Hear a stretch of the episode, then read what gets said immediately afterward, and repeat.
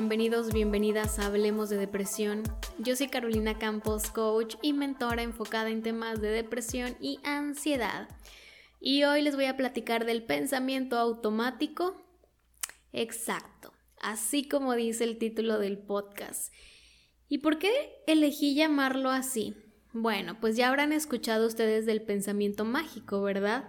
Yo les traigo el pensamiento automático, que es son, mejor dicho, esos pensamientos que llegan cuando tenemos una crisis de ansiedad, un ataque de pánico o depresión, en automático aparecen esos pensamientos para echarle más sal y limón a la herida. ¿Como cuáles? Tienes razón, nadie te quiere. Sí, tienes razón, seguramente tu pareja te está engañando. Sí, mira, si sales de tu casa te va a caer un avión encima y te puedes morir. Sí, eh, cuando cruces la calle a lo mejor te atropellan. Y no, mejor no hagas tal cosa porque te vas a hacer daño. Y sí, quédate en tu cama porque nadie te quiere y todos te odian. ¿Te suenan? Pues ese es el pensamiento automático. Ajá. ¿Y de dónde viene y por qué surge? ¿Por qué viene a atormentarnos más de lo que ya estamos con esas sensaciones físicas, con esa tristeza, con esas ganas eh, de paralizarnos? ¿Por qué llega ese pensamiento? Quiero decirte que todos, absolutamente todos, actuamos de manera automática. Si hay algo que es experto en automatizarlo todo, en nuestro cerebro. Cuando eh, el cerebro aprende cosas nuevas, los hábitos, automatiza esos hábitos, o sea, ya en automático sin que tú tengas que pensar lo que tienes que hacer, lo haces. Como por ejemplo, lavarte los dientes, meterte a bañar, la forma en la que te acuestas en tu cama. Estoy segura que tienes una forma en la que te acuestas todos los días o la mayoría de los días. Cuando nosotros actuamos de manera automática, que es prácticamente todo el tiempo, ya lo hacemos sin siquiera pensar. Imagínate que tú quieres un vaso de leche y en automático no piensas, ay, déjame primero bajo eh, el pie izquierdo y después el derecho y camino un paso. No, simplemente te diriges al refri, lo abres, sacas la leche, tomas el vaso, no piensas, voy a abrir el refri y después voy a agarrar el vaso. No, lo haces en automático. ¿Por qué? Porque es algo que ya aprendiste o que lo haces muy comúnmente. Y sucede en muchísimas cosas de las que hacemos, la mayoría o casi todo. Y esto tiene una función, pero no me voy a meter en ese tema. Pero también quiero decirte que los pensamientos se vuelven automáticos.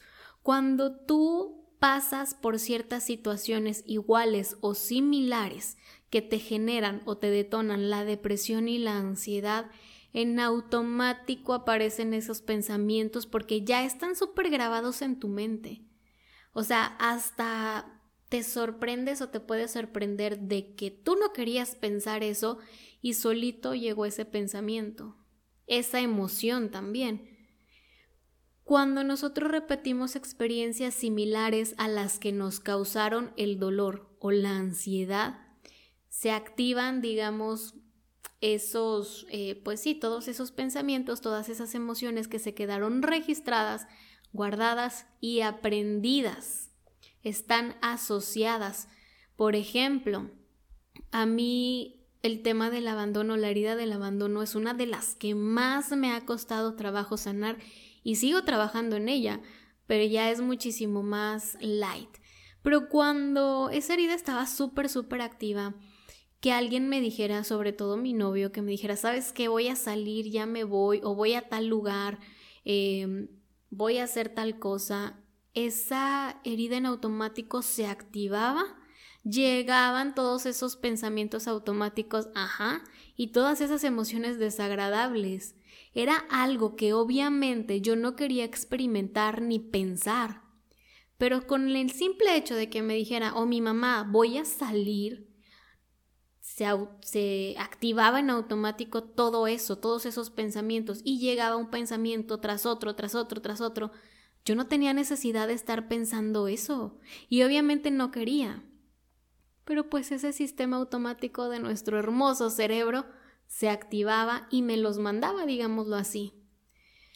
todos esos pensamientos que tú tienes el día de hoy, sobre todo cuando, cuando estás en ansiedad, vienen de experiencias pasadas, tú los aprendiste y los fuiste creyendo una y otra vez. Si quieres complementar este tema, córrele a YouTube porque acabo de subir un video que habla sobre cómo funciona la mente y por qué nos saboteamos. Pero este tipo de pensamientos no es que te quieran hacer daño, no es que tú estés muy mal o que tengas que sufrir toda la vida, no. Se activan en automático. La buena noticia es que así como se activaron, también se pueden desactivar, no tienes que sufrirla toda la vida. Pero primero tienes que empezar a identificarlos, a escucharlos. Hay pensamientos que cada vez que tienes un episodio de depresión o de ansiedad se activan. Pensamiento automático que te causa sufrimiento, que te causa más angustia y más inseguridad. Pero lo primero que tienes que hacer es empezar a identificarlos.